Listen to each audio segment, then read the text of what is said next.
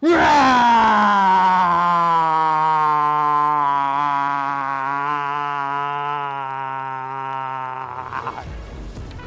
迎收看，我是金钱豹，带你了解金钱背后的故事。我是大 K 曾焕文。首先欢迎三位现场与谈嘉宾，第一位是资深媒体人阮慕驊，第二位是《现在周刊》的总主笔黄奇羿哥，第三位是最近在减肥的阿哥。好，我们看到这个历经两年多的中美贸易战呢，终于在昨天哦，中美的第一阶段的协议呢正式的签署。可是签署过程当中呢，虽然哦。道琼是站上了两万九千点，可是昨天跌最重的反而是费半，费半跌幅超过一趴之外呢，另外台积电的 ADR 昨天的跌幅更是跌破了这个百分之三以上的一个跌幅。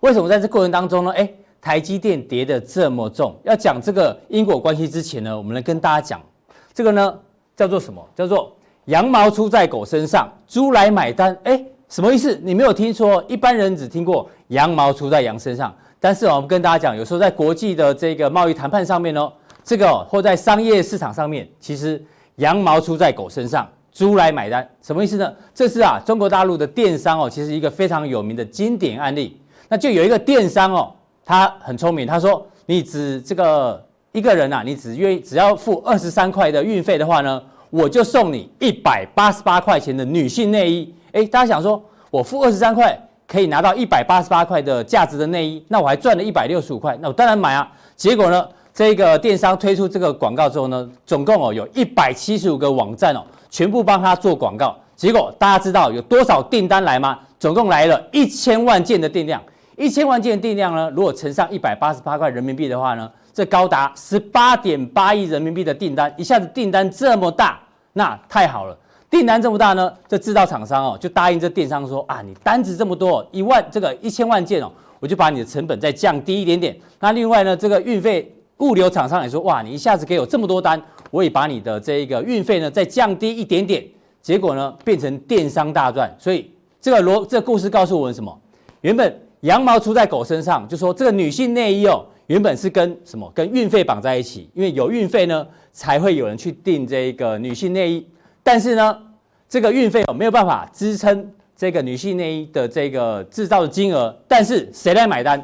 由销售量来买单，因为销售量我刚刚提到高达一千万件哦，十八点八亿的销售量由它来买单。所以我们要跟大家讲，有时候商场上面呢不是羊毛出在羊身上，而是羊毛出在狗身上，猪来买单。为什么讲这个？我们要跟木华哥来讨论哦，因为中美贸易战哦，第一阶段协议谈了之后，很可能就发生我们刚刚讲的那个情况。第一个，昨天呢，这个中美签署之后呢，当然大家都很开心。不过照片上有一个吊诡的地方，刘鹤是副总理，川普是总统。哎，怎么总统跟副副总理一起这个见面签约呢？其实川普他大可以当一个见证人就好，他可以派他的财政部长梅努钦来签啊。为什么川普要亲自签？所以这个呢，身份不对等。但是这个细节哦，待会木华哥会补充。最重要的是什么？最重要的是呢，中美贸易战哦，之前乙哥有讲过，贸易战没有结束，虽然第一阶段签了，但是接下来呢要打的是科技战。果然哦，最近呢，美国商务部开始呢要扩大封杀华为。那原本呢规定美国制的这个价值成分呢超过二十五趴的外国零组件这个门槛啊，现在呢要缩缩缩缩缩缩到剩十趴。哎呦，这对于很多厂商就有影响哦。我们就举例，这报纸不是有提到？台积电遭中芯抢单吗？为什么？这个报纸是说华为把十四纳米下单给中芯国际，为什么？因为台积电哦，他们自己评估它的先进制制程，比如说七纳米的制程呢，大概只有九趴的技术来自于美国，所以呢，它还是可以继续供供货给华为。可是问题出在这里，它的十二纳米跟十六纳米以上的这个制程啊，基本上呢是没有办法符合十趴的标准，所以搞不好。在这个十二、十六以上纳米的制程啊，台积电没办法帮华为做，所以就给中芯国际来做，所以导致中芯国际股价最近大涨。所以木华哥，我们刚刚前面讲哦，羊毛出在狗身上，猪来买单。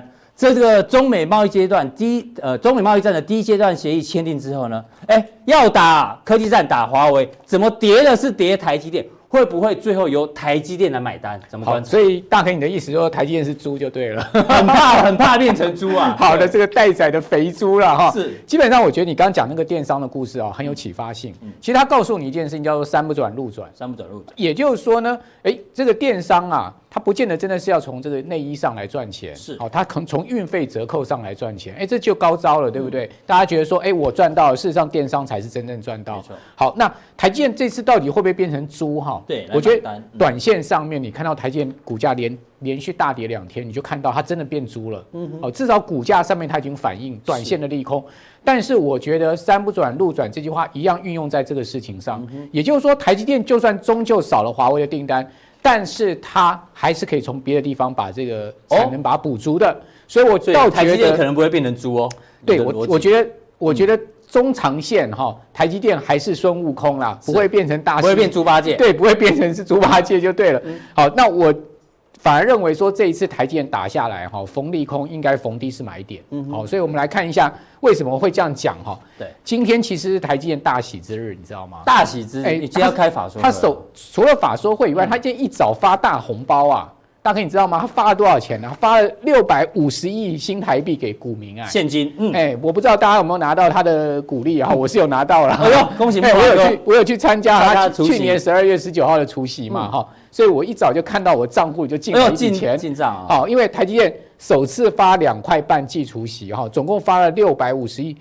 大概台积电一年哦要发出两千多亿的股息，对啊，一一季就六百五十亿。好，那再加上呢，台积电的资本支出一年大概要三千亿，三千亿的资本支出加两千五百亿的股息，它一年光现金在这两块上的支出啊，哦就高达五千多亿啊。哈，当然说我们说资本支出不是一次性的了哈，它是分这个时间期的，对。但是呢，台积电毕竟是有一个庞大的自由现金流量的需求，对不对？好，所以在这样的一个情况之下，台积电还可以不跟银行借钱。嗯，哦，台积电现在银行借款哈，大概剩下不到一百亿吧。哦，哦，它的利息负担非常的低，那你就知道台积电这家公司光从财务这一块上看是不是很优秀？债务比例非常的低。对，它债务比例非常低哈，所以台积电的确是一家优秀的公司哈，而且你可以看到它净营收是季度持续在增长。那预估今年啊，法人估计它营收啊，我现在看到的 report 是这样。对，低则。十五趴，低则十五趴，高则二十三趴。哎呦，就平均大概两成左右哦。对，就是说今年台积电营收大概有两成左右的成长空间。好，所以说在这样的一个情况之下，所以我刚刚讲了嘛，短线变猪，中长线它会变孙悟空嘛。所以说我觉得拉回，二师兄会终究变成大师兄。对，拉回其实大家逢低，好不容易见到台积电大跌了，你还在犹豫什么？对不对？你平常看它大涨你都不敢追，现在跌下来不买。好，那。当然，这个事情会影响吗？会会影响，会影响。所以我们可以看到它大跌两天嘛。对，好，市场的确有这个卖压出来，而且外资最近这两天是大卖台积电嘛，哈。那所谓的二十五趴的标准线是现行的，对不对？那现在目前，如果美国真的要封杀华为，把它砍到底的话，它就会把这个标准线降到十趴，降到十趴会打到台积电，嗯，哦，一定会打到台积电。那问题是，也要。符合这些条件嘛，就是说争议性的软体或技术，或对国安有威胁的产品跟企业，好，或是出口到伊朗等管制国嘛。那至于说中国大陆不是这个管制国嘛，这是第一个。第二个有没有对国安威胁，它还是要需要这个进一步的这个有一些证据。是，好，所以说不是嘴巴讲讲，所以我觉得这个事情也没那么快。哦，好，但是我个人认为今年美国的目标会对准华为是绝对肯定的。好，所以为什么下这个标题？最主要。美国是欲除华为而后快，就对了，就是科技战正式开打。嗯，对啊，因为贸易战已经暂缓了嘛，对不对？所以今年一定要有一个主轴嘛，就是科技战。事实上，你说这个新闻是不是新新的新闻？我们常讲新闻就一天生命，嗯，事实上它不是新闻，它是旧闻。为什么？早在一个多月前，路透社就已经报道了嘛。这这两天这个新闻不是路透社出来的吗？事实上是旧闻，因为你可以看到，事实上他早就已经讲美国会进一步限制华为，而且我告诉你，这还不是更狠，还有更狠的。路透社在一个月前哦，你可以看到去呃去年十二月四号，对，他就报道说独家，嗯，美白宫曾经考虑把华为踢出美国金融体系啊，踢出美国金融体系什么意思？不能用美元吗？还是对，比如说华为跟外国厂商进行交易，对。它不能再用美元作为交易的这个货币，这个杀手锏也太可怕了吧？那你想看到华为还需要做生意吗？嗯、他今天跟呃印度做生意不能用美元，难道要用印印度卢卢卢布吗？或是美国的银行不可以跟华为做生意等等的？对呀、啊，哦，所以说基本上如果不能用美元的话，华为就被真的是被困在中国大陆里面了，哦，他就真的很难出出海了，好，所以说如果说一个把它的标准降到十趴，另外一个呢？呃，要把华为踢出美国金融体系的话，那我认为华为真的会大受影响。好、嗯，但是呃，台积电就未必哈。嗯。那我们来看到，呃，台积电这次可以讲说是遭到池鱼之殃了哈。要因为美国接连对华为出杀招，哦，已经有人在预估台积电终究哈，终究势必要选边站。要选边站了。你到底要站美国这一边，还是要站在中国大陆这边？嗯、那请问大概如果你是华呃，你是台积电你要站哪一边？目前看起来好像会偏向这个美国，因为没有选择嘛。对，美国占台积电的营收大概百分之六十五嘛。对，那中国大陆虽然你可以看到，到去年成长，到去年第二季哦创新高哦，对中国大陆对台积电营收共比哦，到去年第二季达到二十三趴了。是，但问题是什么？问题是。毕竟它还是就停在两成，好，虽然它的成长幅度远远高于美国营收的成长幅度，但问题是美国的那个营收占比还是比较大。对啊，营收的整个占比是六十五趴跟这个二十趴比，好，所以说我倒觉得最后如果台积电要选边站的话，没有可能它必须要去站在美国这一边的，这是必然的哈。可是我们刚才讲说台积电哈。呃，它的先进制程没受影响，对，但是非先进制程可能。所以我们要搞清楚，就是说，如果一旦那个标准线降到十趴的话，哪一些东西会受到影响？好，也不是全面的哦，也不是说两成的大陆营收都不会来啊，因为事实上台积电大陆营收来源不是只有华为嘛，华为大概占一成嘛，另外还有比特大陆啊，哈，这些你可以看到，华为呃，台积电主要七纳米客户是苹果、海思，海思就是华为，对不对？联发科、高通、辉达、超微。比特大陆其实也是它的一个对。主要营收来源，这个大概占比差不多有五趴左右哦。是。好，所以说五纳米也有比特大陆，并没有被打到嘛。对，好，所以说所以先进制程其实这些还是会下给台积电，没有错。另外你可以看到哈，那华为下给台积电制成的主要的晶片啊，海思的主要晶片，好像是智慧型手机的 CPU 啊，麒麟这个麒麟的九九八九八零九九零。七纳米七纳米。啊，五 G 基地台晶晶片七纳米。五 G 数据机晶片七纳米，ARM 的资料中心处理器七纳米，AI 云端晶片十二纳米七纳米。你看下来这一些哪些会被打到？你刚刚前面已经讲了嘛？嗯，七纳米这个更往高阶的制程不会被打到。哦，被打到会是十二纳米。顶多这个，所以这样，哎，那这样其实影响不大，对华为。对，其实影响不大，对台积电也不大。除非美国说好，把这个标准线降到 零，那你就 game over。对，哦，会不会这样子？我觉得。当然也有这个可能了，现在不要讲那么悲观了哈。所以说，在这样的一个情况之下，啊，我认为华为最近砍单台积电，主要就已经在未雨绸缪了。是，哦，所以怕万一真的十趴或者零趴。对啊，华为总要想说，万一台积电不能接我单，那我怎么办嘛？所以我现在只能下给谁？只能下给中芯了。对，中国大陆最大的半导体这个代工就中芯国际。对，中芯国际现在已经进入到十四纳米。啊，那事实上台积电是没有十四纳米。好，所以说基本上它下给中芯十四纳米，其实呢，一方面是因为台积没有十纳米，另外一方面呢，是因为，呃，它也要做未雨绸缪的准备。那我们讲说中芯这家公司啊，等一下我们会特别提哦。好，我们在加强錠来特别报告一下。对，中芯啊，它现在目前的制程进入到十四纳米，而且它很快的，它会进入到十二十二纳米的制程。好，所以说这家公司的这个前进的脚步非常的快哈，值得注意哈，尤其是在呃科技战下面，我认为它会是一个受惠者。好，那另外各位可以看到哈，台积电各制程占营收比重的预测，哈，到今年啊，五七十纳米哈会占到将近四成了，对，好，那十六跟二十纳米呢是十六十六趴，所以这两个制程，这两个就是说二十纳米以上的一个高阶制程呢，已经占比到五十了，嗯，好，那我们刚刚讲说哪一些制程会被打到十趴，从十六这个下面会被打到，对，这边会打到，所以说。多少我认为对台积电会有影响，所以短线变猪嘛，也也也是市场自然的反应。但是中长线，山不转路转，台积电没有大陆的单，没有华为单，这个单会从别的地方转过来嘛？我认为物质不灭定律是这样子哈。那重点在于台积电到底能不能领先它的对手？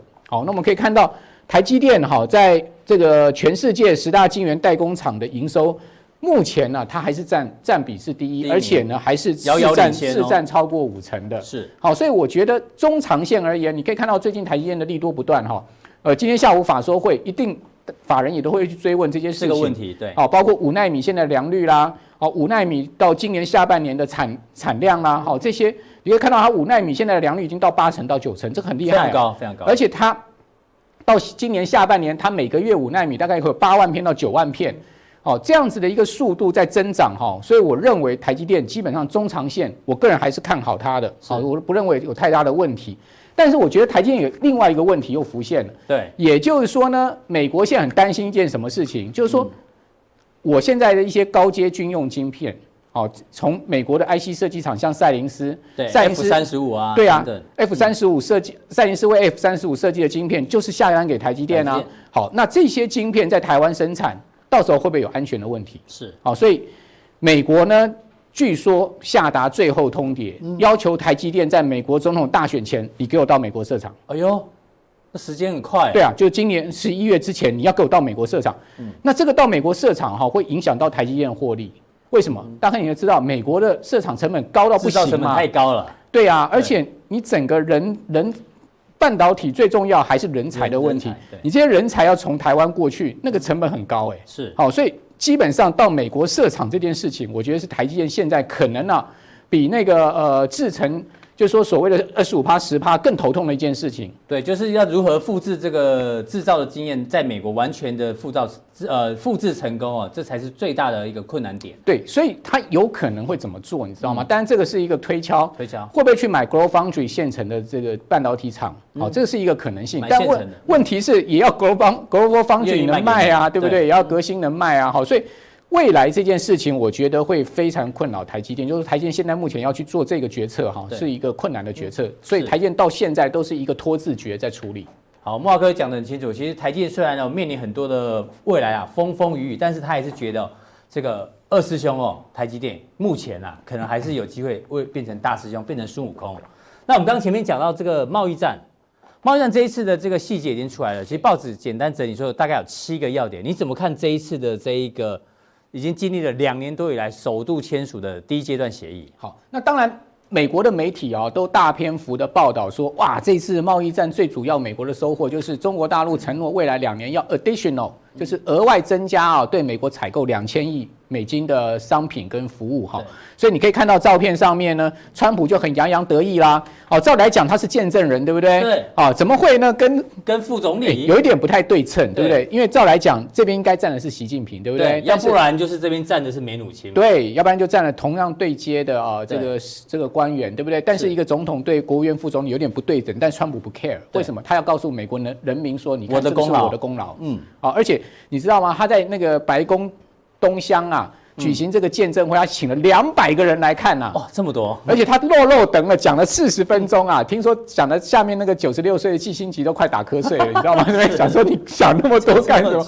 他讲那么多，他最主要就把所有的人的目光移到他身上，因为他现在马上要被这个第二阶段的弹劾就要送到这个参议院去了。好，所以说呢，他是一个很高明的在新闻操作上策略性运用。好，那那这个实际的内容。细节我们不讲哈，因为有很多项，对，包括智慧财产权啊等等哈。那美国最重要的还是要在表扬他们的一个政绩是什么呢？就是两千亿的一个哈，两千亿的一个货物跟服务未来两年的这个未来两年。好，那我们来看到底要买什么？哦，这个可能可以找到一些投资的蛛丝马迹哦。是。好，包括制造业的商品哈，二零二零年要买三十二亿美金。三百呃三百二十九亿。呃。三百二十九亿，对，然后呃，能源是要买这个一百八十五亿，是。那服务商品呢是要买这个一百二十八亿，农产品要买一百这个二十五亿，所以这个总共加起来哈是七十七亿，哈，呃七百七十亿，七百七十亿，对。那大家可以去呃，二零一八年中国大陆从美国。呃，制造业进口，好，商品进口大概差不多一千三百亿美金左右，然后服务进口大概是六百亿美，呃，五百五十亿美金左右，所以加起来大概是将近一千九百亿。如果再加上七百七十亿的话，等于说中国大陆呢，今年要从美国增加进口，就总 total 的总进口进口金额会到两千七百亿美金。然后呢，二零一一一年，二零二一年，二零二一年呢，要要买一千三百亿，好，所以它是两千亿是一个是七百七十亿。一一个是呃一千三百亿，好，那买哪一些呢？我有把它列在这边，大家自己参考了，很多啊，农产品、能源产品、什么什么的哈。但是我们最主要要看到底什么服务商品到底是什么。嗯，很多人会问说服务商品是什么？服务商品是一个虚拟的东西，对不对？你可以看到第一个教育相关的旅游服务，对，然后呢金融服务，然后再保服务、保险服务，然后呢制造业的这个顾问。顾问业服务，然后 telecom 的电信业的服务，然后。Data hosting 就是所所谓的资料中心的这种服务哈，云计算，啊，这一些呢，全部都是在这个我们可以去观察后面的商机之所在。也就是说，你要如果你对美股投资有兴趣，对，你可以去注意说，哎，哪一些这个服务业哈，其实相关的公司将来是可以啊赚到钱的。好，所以说从这张表单上面呢，大家可以去推敲到有一些公司的业绩会增长，就是金融服务业有一些类似扩大准入的这个概念，你可能可以去挑。比如说我举一档我很喜欢股票的例子，嗯，好，这个要在加强定讲呢，还是在加强定讲就好？好，那等一下我举一档美美股的例子给大家参考，是，好，就是所谓的服务服务业商机。好，那这个是呃，在这个整体签约的情况之下，那我认另另外我认为啦。大陆一年要买到将近呃，这个要买到三千亿美金的美国的这个进口金额的话。请问人民币能不强吗？当然要强，因为你要你要扩大进口嘛。对啊，你要降低成本嘛，啊、所以你必须要汇率是汇汇汇率上强。所以你看到为什么人民币最近狂升？嗯，好，所以我觉得第一个人民币升值会带动什么？会带动入股的走势。哦，会有资金行情哦。对，所以大家可以去注意入股哦。你可以看到春季躁动，春躁，春躁。好，所以各位可以看到入股最近的行情是一个多方态势。嗯，所以我可以建议大家呢，最近你可以去看一下哈，那个台股相关入股的 ETF。是，我觉得第一季哈应该会有一些商机存。在哈，这种 ETF 有一些机会。好，非常谢谢慕驊哥，从这个美国打华为就不小心打到台积电做了一个分析。另外呢，他觉得这个中美贸易阶段第一阶段协议签了之后呢，哎，入股可能还是非常有机会哦。从人民币的角度就看得出来。那他有加强地呢，他有其他他认为比较有机会受惠的族群跟个股做补充。好，接下来我们请教到乙哥哦，因为呢，这个台湾的第十五第十五届的正副总统结果出来了，大家都知道蔡英文呢高票连任，但是。当选了，重点是然后呢？然后要干嘛？因为接下来蔡英文总统没有连任压力，可能他之前提到的一些相关政策、哦、实施的力道、哦、可能会越来越大。比如说之前有提到的这相关科技政策，五 G 一定会继续做，AI 治安，那航空啊、太空都有。其实乙哥之前有跟我们讲过了嘛，航太相关的汉翔讲过。那现在大家开始更多的目标在关注到，哎。会不会在绿能这一块啊，不管是太阳能啊、风力啊等等，待会乙哥会帮我们用这个观察家的角度来看，到底这个新的能源政策要怎么样继续往下走，有哪些地方需要补强？可是，在你回答之前，我们先问一下刚刚木华哥讲的台积电这件事情，你怎么看？要打华为，可是不小心也打到台积电，这很重点。我们会一直讲，这这几个月我们讲的重点是说。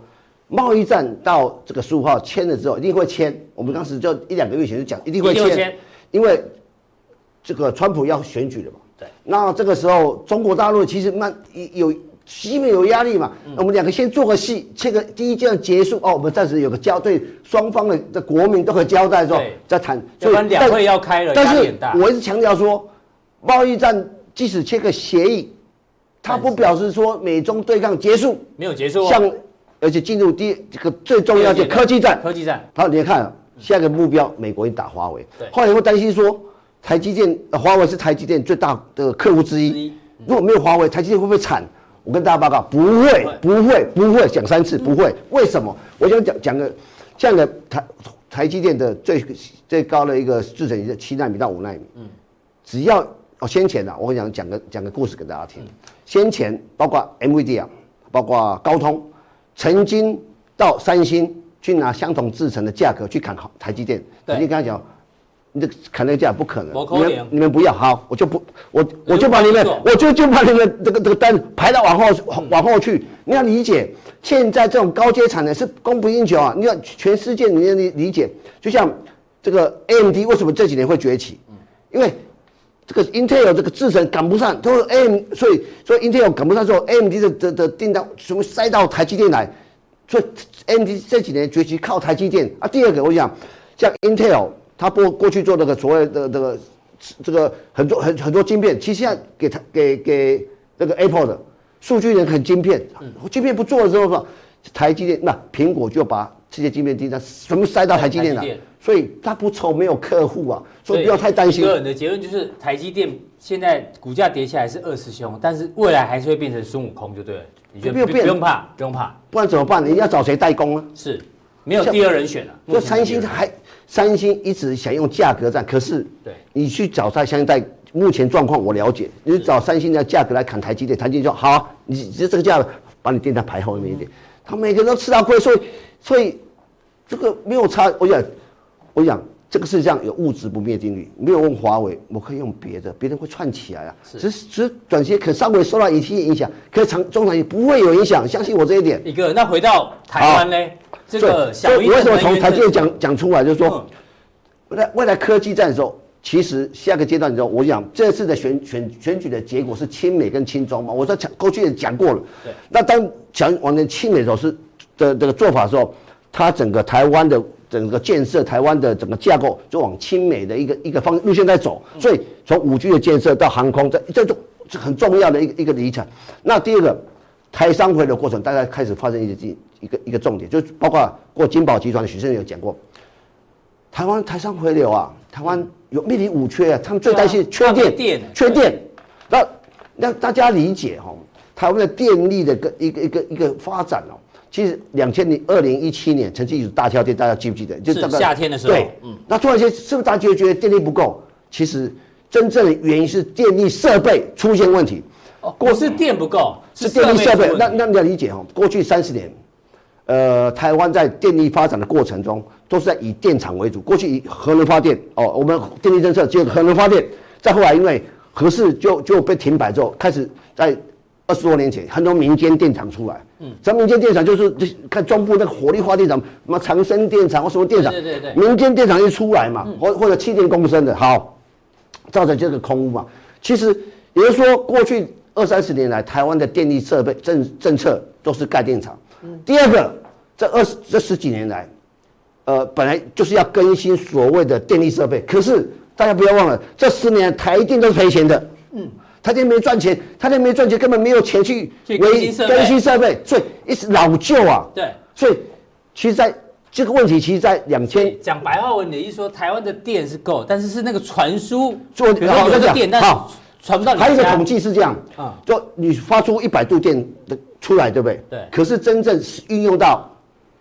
遇到就百分之七十，我讲在过程输送电过程消耗掉百分之三十。哦，所以问题重点在这里。所以其实，在两千二零一零年时，其实在马政府是开始发现这个问题，嗯，他们有做一个什么政政策，叫第七输送电计划，嗯，一个五年计划要更新这个东西。是，可是一直到二一直从要二零一一年到二零一五年，可是在二零一三年的时候发现，嗯，第一个预算的问题，或者是很重要的问题，它执行力很弱，是，它又延到。二零一二零二一年都淹了这么多年，就是说这几年他其实一直要做，一直没没有钱做，一直到小英上台的时候，开始这动作加快。那我相信这个动作加快速度会会在电力电力设备会可能会很重要一点啊。那大家不要忘，还有一个重点就是说，哦，我我所以我我们看到这个它另外一个是人员的多元化，嗯，大家在选前啊。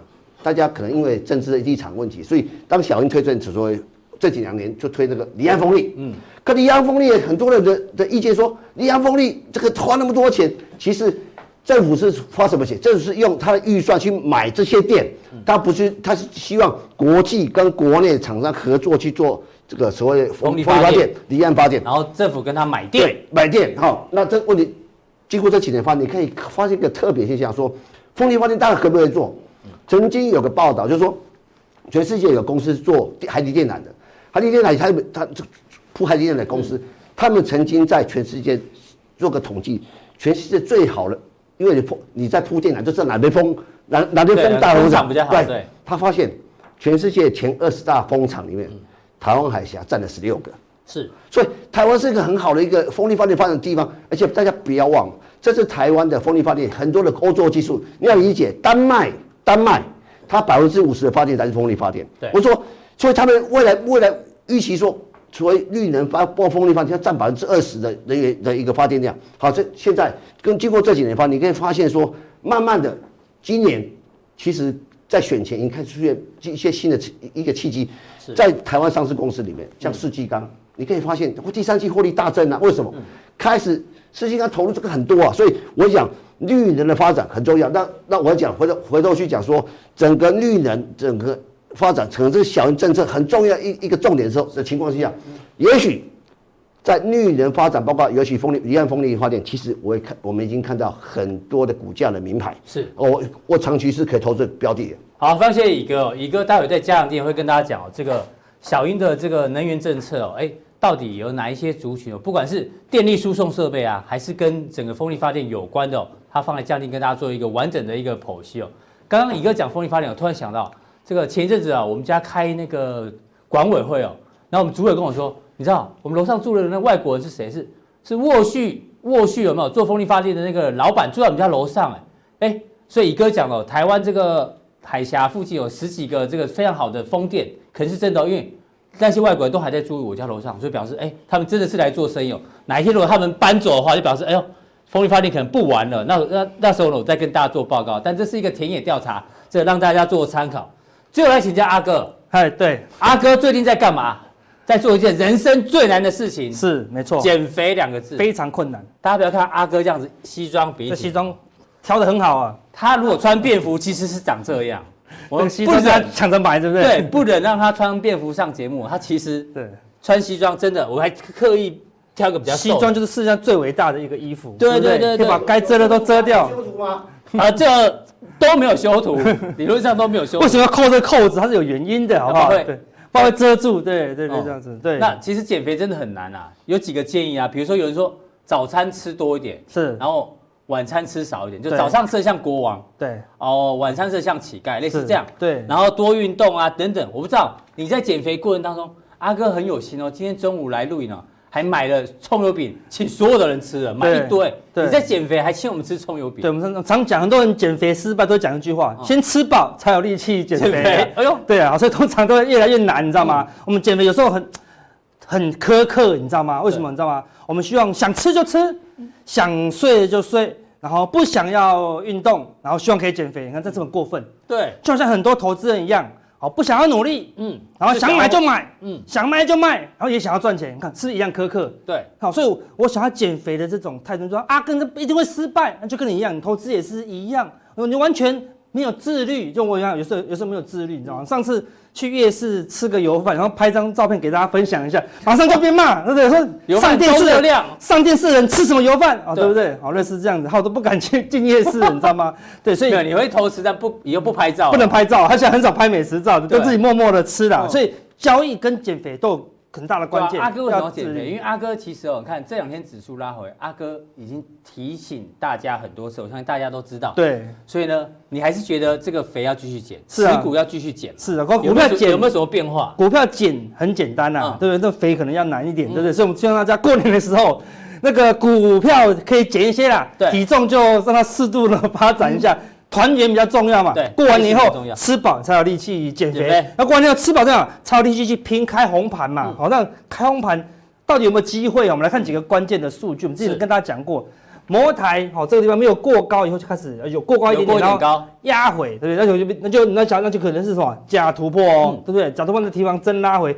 可以看到摩台这个地方，我们之前讲过，开仓那就往下开了，就开开小嘛，对，开小，然后还就一开低还走低哦，对不对？这看起来外资没有什么有心在台股身上哦，所以看起来台币在升，台股在涨，但是你看外资似乎好有点在比较冷静。退场的迹象，好，不知道是不是跟我们过年有关系？但是通常啊，如果过年更需要避险嘛，对，就表示说，哎，它的现货。可能要直接撤退了，对不对？所以看起来没有那么乐观。那我们来看，最近最强的是一二三四，连涨四天，好的金融股，连续两天也是几乎没怎么拉回哦，对不对？都还在前高之上啦。那我们之前讲的最尾巴、最尾巴的时候，有时候都会去拉抬这个金融股。嗯，好，拉抬金融股为什么？因为通常就是金融股。买了一堆股票嘛，所以当股票水涨船高的时候呢，金融股就会拉最后一波。那拉金融股代表是，因为金融股有可能获利爆炸吗？不可能。嗯，对啊，有可能出现大订单吗？也不会嘛。所以它不可能一直上去，一直上去，接棒而上，带领台股迈向一万三、一万四，不可能啊！对，说台积电，我可以调高平等四百，调高平等五百，越赚越多啊。嗯，但金融股不可能啊！我们政府如果没有开放，它的获利就是有限。是，对，EPS 都固定的啦，虽然很稳定，但是不会爆炸。那一旦出现爆炸性的走势，啊，你就要提防，有可能是过热了。哦，所以在金融股拉抬的时候，你可以看到电子指数。摩台过高，而且如果电子类股指数没有过高哦，没有过高，对不对？代表什么？就拉金融代表什么？有调节电子的迹象，迹象，有迹象啊！所以看电子已经横盘一段时间了，对不对？所以如果电子未来持续转弱，如果电子领先跌破前波低点啊，你就要谨慎了。这边已经有第一波下跌，反弹不过高，再往下破底的话，可能就会正式进入一个中期修正的一个行情啊。所以。电子会弱，当然就最关键。我们说成也台积电，好败也台积电，对不对？所以台积电之前会这么凶，是因为受惠中美贸易战。嗯，那现在呢，又是因为美国的一个政策，台积电又有点受到打压。所以看台积电好像，它虽然它自己技术非常的高，非常领先，但是有些政策它是受到一些全球的啦。所以可以看到，川普左手刚签完约，右手就说：“哎，去。”把华为给我封杀掉，对。对，所以看起来川普没有那么认真跟这个啊大陆友好啦，对不对？按照啊，你左手跟我签，右手马上把我脸打一下。宇哥讲了，科技战正这个方兴未艾，对，所以说要小心哦。未来去年因为我们要选举，嗯，那我们有时候是我们跟美国是蛮麻吉的，对。不对？说哎，你要选举，呃，我就让你好看一点，是，哎，选后喽，台湾选完了，一选后就马上就开始修理台积电，那就提防哦，这个会不会是一旦修理就？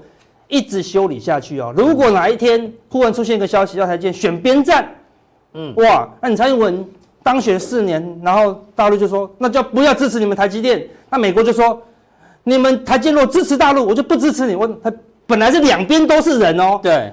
他说台积电两边不是人，那个你讲那么可怕，这订单把它调调到美国去。跟看着比较比较乐观一点，哦。对，那我是说，我是觉得他有时候是受惠一个全球的局势，但事实上。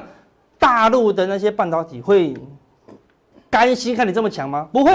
三星半导体会甘心看这么强吗？也不会。好，对。然后再加上如果美国不援助我，那你就要提防啊，或者在关心政策的一个发展了。所以加电子股这么弱的情况下，你说台股要一路往上攻坚，好的这个几率应该是不会太高了。你觉得休息的机会比较大？对，所以成也台积电，败也台积电。所以台积电先止稳，那台积电止稳有时候要看美国脸色，看有没有什么政策的发展。不过。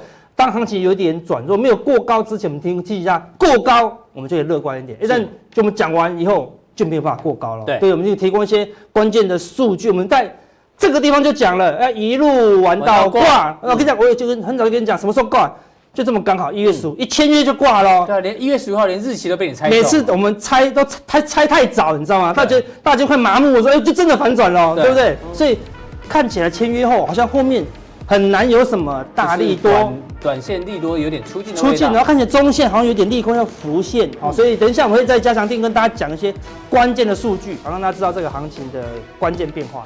好，非常谢谢阿哥哦，这个今天的普通店就到这边哦，大家记得按赞、订阅、加分享哦，待会更重要的加强店马上为您送上。